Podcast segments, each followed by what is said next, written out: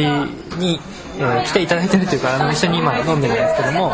あの京都の時にボム企画と、えー、すごく、まあ、近しい関係だったんですどどんな関係だったえー、っとバイト先で、えー、っと平塚さんが店長をして雇われ店長をしていたっていうことですね。何のバイト先でしょう？えっと、本屋兼ギャラリーみたいなところででそこであの徳山君が1年生の頃から、まあ、1年間に 3, 3年ぐらいまでアルバイトをしてくれてました。それってスフェラですか？そうです。ああじゃあ山崎さんとかとも一緒に？そうです。えっ、とじゃあ美恵さんとは？えっとあの同居人でした。あのポムアジトに住んでました。ポムアジトというのは私の住居兼仕事場なんですけどあのまあ、古い長屋を借りてハウスシェアをしてたんですが、えー、そこの2代目同居人です、えー、それは山崎康弘君が仲介してくれました。高校の先輩でもある、ね、そうそうそう。あそう。高校が同じなんだよね。なんとね、うん、そう ICU の後輩なんです。なかなか京都では珍しい。じゃあ、えーと、付き合いもう結構長いんですかね？ねねもう2年23年2年だよね。多分3俺3年の時に引っ越し3年の東にあ4月に引っ越したから2年間えっ、ー、と,、えーと、曲がり曲がりみたいな感じ曲がりをしてたんででもね僕が京都に行った時にあいやスペラでは多分バイトしてたんですその時、うん、でまだ引っ越してはなかったと思うんですよねはい、あれじゃあ一緒に住み始めたのはそれぐらい？大学えっと徳山君が大学3年の時からだったと思います。で2年間住んでた。その前から知り合いなんですよね？いやでも知り合いじゃないですねスフェラつながりで私は桂さんから名前を聞いていたぐらいかな。一回あったね。一回遊びに行ってて家には。あとその当当時の徳山さんはどんな感じでしたか？えー、難しい質問ですね。社会みたいな何を何をやってたかって聞きたくて。でだって建築じゃないけど知り合っていて一緒にいたんですよね、うん、えっとね最初にああの会ったのはあの五十嵐太郎さんがあのキリンのアートのプロジェクトをやってた時に「あの笑っていいとも」っていうあの映像をあの上映会というのをスフェラでやるという機会があってでそれに徳山君が遊びに来てくれてそれで最初に会ったんですね。遊びに来たっていうか普通にお客さんとして行っただけです。その時はあでもその時喋った。いやなんいや違うえっ、ー、となんかのこのこ二次会みたいのについてったんですけどなんでだろう。なんで二次会についていけたのかちょっと分かんないですねいやなんか物おじしないすごい若者がいるなと思って五十嵐さんの隣で普通に喋ってたのただその二次会になんで参加してたのかはそれ以前は多分知り合ってなかったのかもしれないそれであの山崎山崎康弘君とと一緒に、まあ、スペラっていうところやってたんだけどあの彼物おじしないよね年齢不詳だよねみたいなことはずっと言っていて。であのアルバイトの人が1人必要だっていう機会があった時にあのちょっとやつはスカウトした方がいいんじゃないかってちょっとあの私は思ってたのね。で薄々思っていたらしたらあの締め切り何日っていう時の最後の1時間くらいに急にお店に現れてであの応募するっていうふうに言ってくれてそれは渡りに船ということで。偶然ですね。うん偶然ですね。みえさんともその時つながってるんですか？いや私はどうバイト多分バイト始めてからバイト始めてからなんかな鍋パーティーじゃないけどなんかたまにあるじゃない。なんとかパーティー。怪しい怪しいやつのパーティー鍋パーティーかなんか知らない。誕生日パーティーかわかんないけど。なんだかわかんない。じゃあ勝谷さんが行く時に僕はついあの連れてってもらって。ちなみにスフェラでは何をしてたんえー、っとえー、っと書書店員兼ああと在庫表のシステムを作りましたね。ああやっぱりそういうそういうの。エクセルの。かなりいろんなことをかなりあの徳山君はいろんなことをしてもらっていて、まあ、あの在庫管理があの私や山崎君がやっているとやっぱりすごいアナログでななってなかったのをそれを全部整理してくれたし。彼がやると。はい、あとはギャラリーなんかもあの運営してたんですけど、あの徳山君はなぜかあの顔が妙に広くってアーティストとかを呼んでくれるんですね、だからキュレーターまでやってくれるという素晴らしい何でもできる。あのじゃあですねあの最近、えーとまあ、これからのことも踏まえて、えーまあ、こういうことをやりたいとかこういうことはやりますとかなんか、まあ、あのとりあえずプログラムだと何でもできるっていうふうに聞いてるんですけども、えーじゃあ例えばその例えば建築家の人とコラボレーションするとして、えーどういう仕事とかだったら、まあ、あのされやるされるんでしょうかね。まあ、そのあの石上さんと熊さんの仕事をウェブでこれ見れるんですね。YouTube とかでも。えーっとそうですね、えーっと僕のホームページに飛んでいただければ、えーっと URL は、えーっと友永徳山 .com なんですけどちょっと長いあリンク。じゃあじゃあ松田さんのページから飛んでいただいて、いただいてそうすると一応動画はアップしてただなんかそれに限らず、えー、とプログラムを使ったことであれば、えーもう何でもできると考えてもいいんですかね。あーっと何でもできるってちょっとそうそうだと思うんですよね。だからだからコンピューターでできることだと多分別に何でもできるっていうか誰がやってもできるんですよね。誰がやって何何の言語使ったって最終的にはできてあとは納期とのかと問題なんかどれぐらい時間かかるかとそれでだから自分がこういうことをやりたいと。だけど、えー手作業だとどうしても追いつかないしこれなんかコンピューターでプログラムでやった方が早いアルゴリズムでやった方が早いんじゃないかっていう時に、えー徳山さんに相談するといいっていうそういう感じですね。宣伝コーナーですかねこれは。告知コーナーですかね。いやじゃあ僕がじゃあその徳山さんにえどういうことをお願いしたらいいのかなってあの考えると自分分むしろえーっとそこに多分僕が選ぶとかいうよりも建築家の人ってけあの、まあ、物作ってる人は全体的にえエゴ強いじゃないですか。じゃあ強くないとやっていけないじゃないですか。その自分の作品を作ってるっていう限りは個性を出さないといけないあっていうのはあると思うんですけどだからあんまりあんまりなんかそのコンピューターとか入れると良くないんじゃないかって多分基本的には思ってると思ってで多分僕はそれは正解だと思ってるんですけどだからあこれだったら入れてもいいかもみたいな逆に。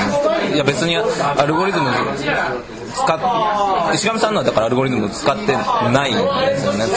そあの使ってないんですか？そのアルゴリズムじゃないですよねだから人力じゃないですか結局デザインするのって。ああの全然えっといやむしろアルゴリズムとかもやりたいと思うんですけど。人力のパワーアップみたいな感じですね。だからそれを何百倍の速度にするみたいな感じ人人力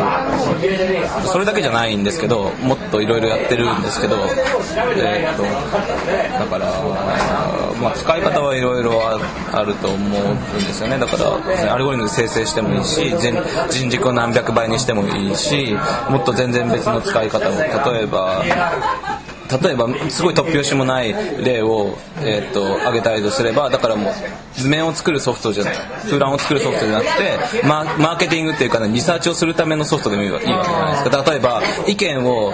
いろんな人から聞きたいからこういうホームページを立ち上げるとかこういうデバイスを作るとかあとはそのなんだろうもっといなんか土地を把握したいからこういうデバイスを発明してなんか情報集めたいとかそういうのでも多分可能性は全然いっぱいあると思うんですけどむしろ逆に逆に建築家の人がそれをそういうことを他力を借りる